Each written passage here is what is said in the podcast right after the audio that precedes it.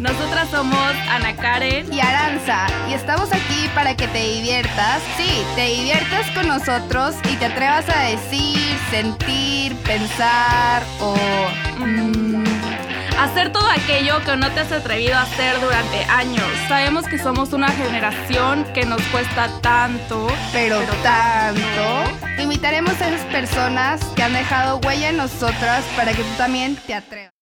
Hello, bienvenidos a un episodio más. Esperemos que el pasado te haya servido con todo el tema del que hablamos del registro de marca, porque si tú estás emprendiendo, yo creo que es algo muy importante que tienes que saber, la manera de hacerlo adecuadamente y pues obviamente los, los contras, ¿no? Si, si no lo haces.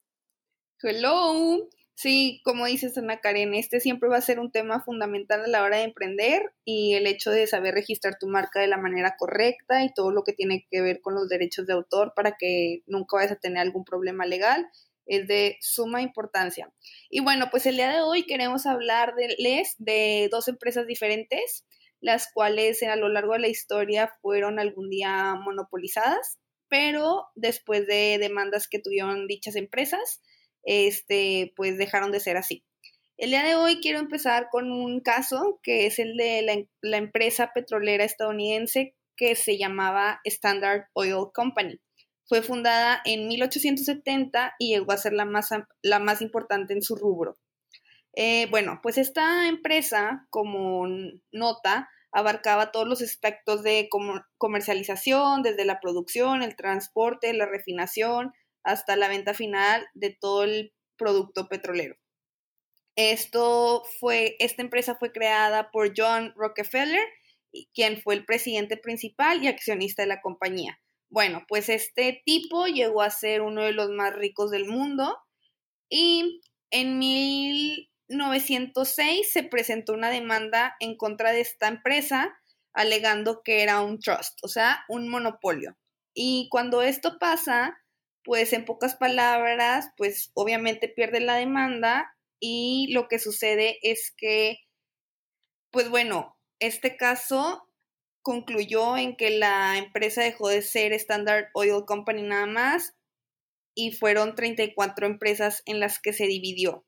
Y una de estas es, una de las más importantes, por ejemplo, es Móvil, la empresa Móvil. No sé si lo ubicas, Ana Karen. Mm, no, no me suena. Sí, es la gasolinera. No sé si has visto gasolina. Ah, sí, sí, sí.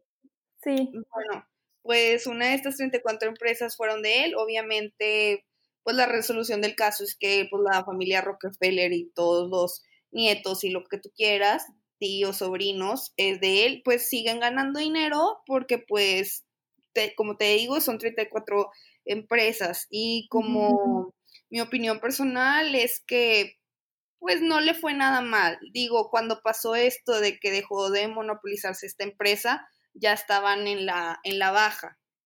Este, en 1911, la Suprema Corte, la Corte Suprema de Estados Unidos confirmó que la estructura del desempeño de Standard Oil se ajustaba al término monopolio. Entonces, pues ya iban en, en un, pues ya iban de bajada, pues, con, con todo lo que Rockefeller estaba haciendo. Entonces los números ya no, ya no estaban tan grandes y por eso el holding se dividió en 34 empresas independientes. También hay otra empresa muy conocida que se llama Exxon. No sé si lo ubicas, que pues todo es lo mismo. Sí, también. Que, pero más que esta estaba en Nueva Jersey y la Soconi estaba en Nueva York. Pero pues es lo mismo, igual, gasolineras. Pues son empresas grandes, ¿no? Sí, muy grandes. Sí, está súper interesante eso que dices porque eh, el mío se parece también un poquito. Este, mira, déjame, te lo cuento.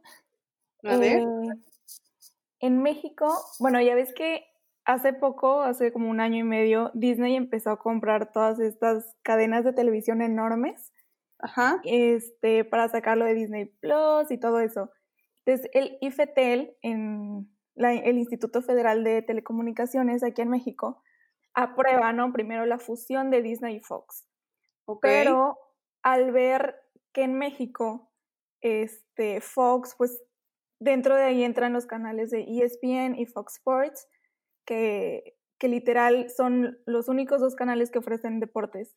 O sea, cualquier, si tú compras Sky o no me acuerdo qué otro, qué otro. Megacable, todos esos sí. televisoras. Todas esas televisoras, donde vas a poder ver deportes es en ESPN y Fox Sports. Entonces, eh, México se da cuenta de que si Disney los compra, o sea, si Disney compra Fox y se fusionan, Disney se convertiría en un monopolio enorme, porque sería el único dueño de, de estas cadenas, ¿no? Claro. Y pues la Comisión Federal de Competencia Económica, que es el órgano constitucional autónomo, se encargó como de vigilar y, y pues saber qué pasaba con este caso, ¿no? Primero. Y siempre como se, como, sí, se resolvió. Sí se llevó a un, a un tribunal, se hizo un, se hizo un caso, duró algunos meses, porque eh, Fox le dieron, creo que un tiempo primero de dos meses para que, que, para que otra empresa lo comprara, a Disney se lo prohibieron, por lo mismo, porque si no Disney iba a ser como que el único dueño. Ajá. Y pasaron esos dos meses, nadie compraba Fox y luego lo extendieron seis meses. Y, o sea, creo que hasta la fecha nadie ha comprado Fox. Pues para este, comprar. Sí, no hay, no hay como que alguien aquí que diga, pues yo lo compro. Vas, Ana Karim, que Ya sé, ahorita que vi la noticia dije, oye, aquí es mi oportunidad. Literal. Pero, pero sí, o sea, ESPN, ESPN y Fox Sports pues representan el 100% de la barra este, deportiva en todos los paquetes estos que dijiste, Sky, Megacable. Y, y pues Disney no podía hacer porque se iba a convertir aquí en México en monopolio. En Estados Unidos sí se fusionó, pero pues porque Estados Unidos maneja muchísimas más este, cadenas de televisión. Y en Europa también creo que compró Fox Sports, pero por lo mismo. O sea, como aquí en México nada más tenemos esos dos canales, no, no se dio.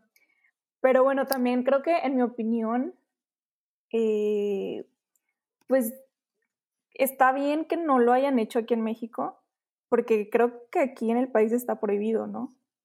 sí, claro. Las empresas este, monopólicas.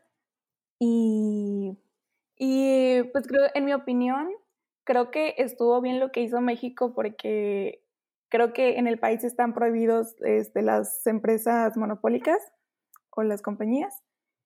Y pues a mí se me hizo un caso súper interesante. Sí, pues creo que con esto concluimos que nuestra opinión acerca de esto es que pues las empresas que algún día quisieron adueñarse de todo su comercio y competencias, pues realmente no se puede, y menos en un país como, como México. Este, creo que las empresas y la diversidad de todas las que puedan haber eh, siempre va a existir. Y pues como estos casos, pues hay muchos, ¿no? Pero pues, no sé si quieras agregar algo más. No, yo creo que lo que dijiste.